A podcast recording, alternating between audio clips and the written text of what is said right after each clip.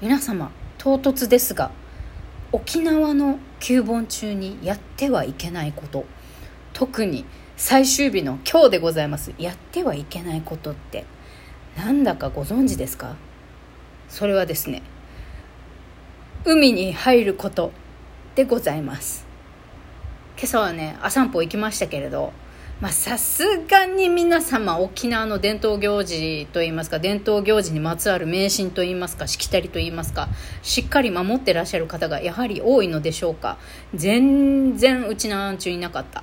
しいつもは、えー、毎日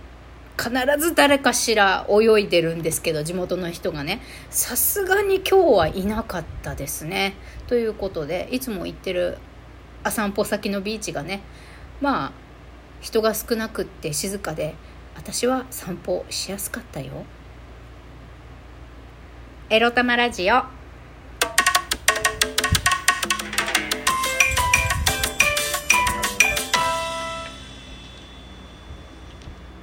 皆様おはようございます。みくりです。この番組では借金持ち独女うつのケアをしながらのんびり生きております私みくりが沖縄から日々いろいろいろいろ思うことを配信しております。さて冒頭でお伝えしました沖縄の旧盆最終日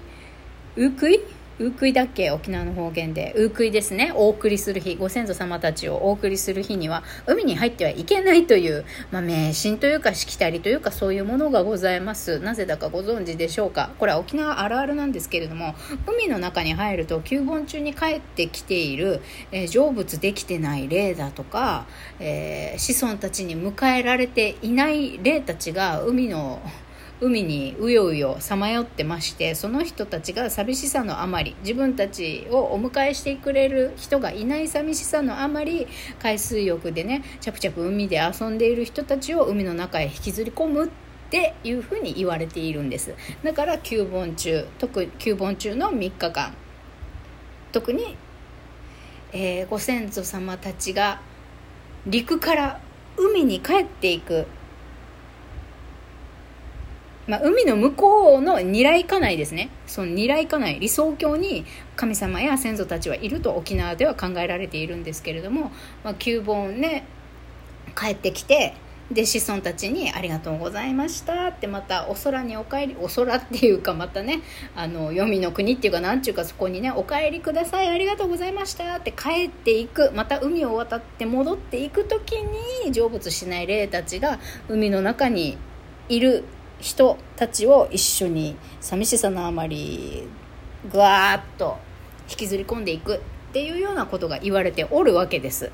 だからねやっぱみんな沖縄のしきたりちゃんと守ってんだなと思って感心しちゃった私。今日ビーチに全然うちなんちゅがいないことが。まああのちょっとは行ったと思うんですけどいつもね大体観光客の方とうちなんちゅと半々ぐらいかな。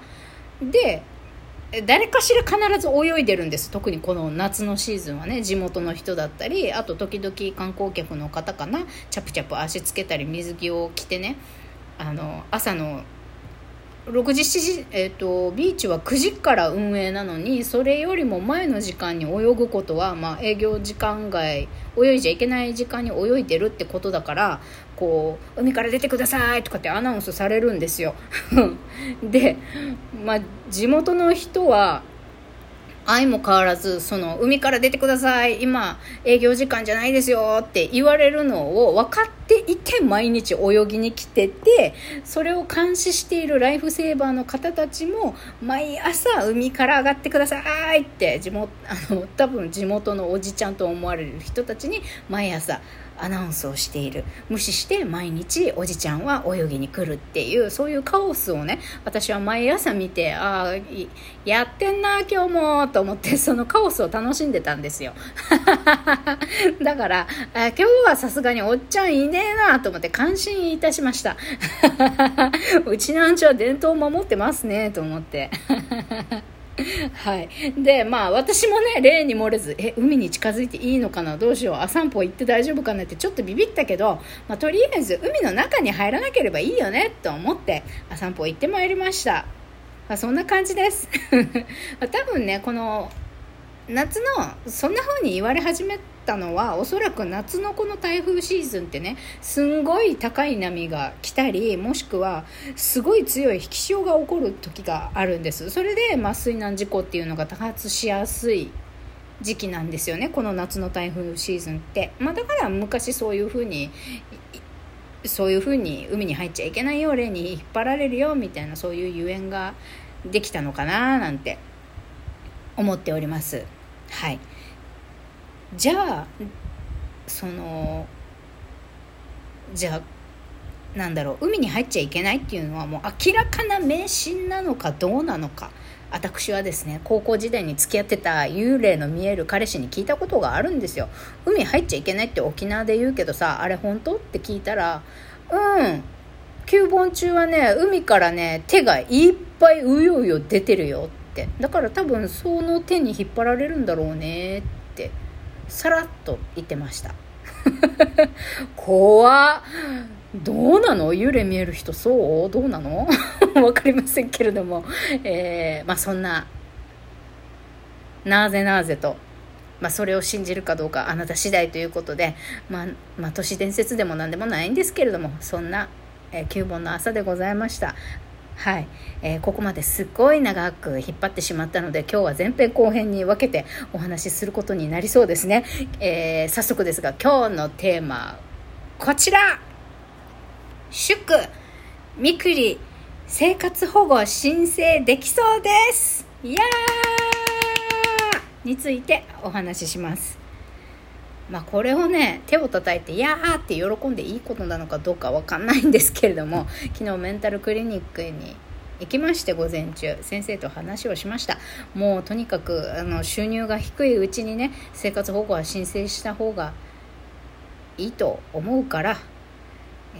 ー急ぎましょうと。もう発達障害の検査はしない。発達障害の項目も入れない。そのままうつ病で障害年金の申請しましょうって話をつけてであと眠れないからって睡眠薬勝手に2倍の2倍量飲むのはダメですよってお医者さんに怒らあの釘を刺されたりしながら、えー、そうですよね。あポリポリみたいなやりながら、えー、っと新しいちょっとじゃああのえー、っと抗精神薬か。精神薬の方を飲むと頭痛しちゃうんだったら薬変えましょうねっつって薬変えてもらったりいろいろしながら午前中終えて役場に行きました。生活保護についてちょっとクエスチョンがあったのでね。まあ、クエスチョンはまず1個。去年の秋に初めて私生活保護の申請するには、えー、とどんな条件が必要ですか？どういう人が生活保護の受給対象になりますかっていうのを問い合わせしたんですけど去年の秋役場の職員が対応した時にはまず生活保護費というのはあなたの生活を守るために支払われるものであってあなたの借金を返すために払われるものではありません。だから生活保護を受けたいのであれば、まあ、車のローンなりそれ以外のえー、債務借金というのは奨学金も含まれるのかな。まあ生活保護になったら奨学金はずっと止められるか。だから奨学金はまあなしにしといても銀行への返済サラ金だの車のローンだのなんだのそういう負債というのはね全部チャラにしてから申請に来てくださいって言われたんです。まず1個。じえー、っと借金をチャラにしないと生活保護は申請できないのかということ。で疑問2つ目。とはいえじゃあ自己破産手続きをしましょうってまず自己破産する生活保護を申請するために借金をチャラにしなきゃいけない。私は2人の弁護士さんに自己破産しなさい自己破産しなさいと言われました。でも自己破産するにしても結構時間がかかるんです。半年ぐらい。プラス弁護士さんによって金額はまちまちですがネットでざっくり調べたところ、まあ、20万から40万くらい費用がかかると。え生活保護申請するために自己破産しなきゃいけないけどでも自己破産するには20万から40万用意しなければいけない。もちろんそんな金あるわけもないじゃないですか。で、まあ、もちろん法テラスとかそういうところを利用して分割払い弁護士費用を分割払いしていくこともできるんですけど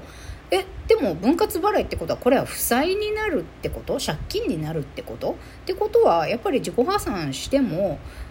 弁護士費用を分割払いするとなったらこれが借金扱いになって結局生活保護申請できないんじゃねっていうこの2つの大きな疑問がありまして、えー、それを解決するために役場に行ったんです。そしたらですね昨日担当してくれた方はその生活保護生活保護課の中にいる相談員さんだったんですよ。役場の職員じゃなくて相談員さん。ちゃんとこう資格を持ってる人なのかな、うん、相談員さんだったんです。でこの2つの疑問をぶつけたところどどちらもノーでした、えっと、まず借金があってもあなたは生活に困っていれば今すぐ生活保護を申請できます。で2つ目。えー、っとまあ、今自己破産しなくても生活保護は申請できるから生活保護の受給が開始されてから自己破産の手続きをしてくださいっていうお答えでした。なのでまあいろいろね今私精神病でなんとかで借金がいくらあってっていろいろしてあまあそういう状態だったら収入も少ないですしね、えっと、生活保護を申請されてはいかがでしょうか。収入がガクッと落ちる。失業保険ももらえなくなった。10月に申請すると良いですよっていうことでお返事いただいたんです。よかったまあ、パチパチパチなのかどうか分かりませんがとりあえず、えー、ちょっと助かる道筋がちょっとできたぞっていうことでね、えっと、前編はこのぐらいにしておきます。まだまだ疑問疑問とか私が前にラジオに話したことで間違った情報もあったんでちょっとそれの訂正も含めてね後編に続きたいと思います。それでは後編でバイバイ。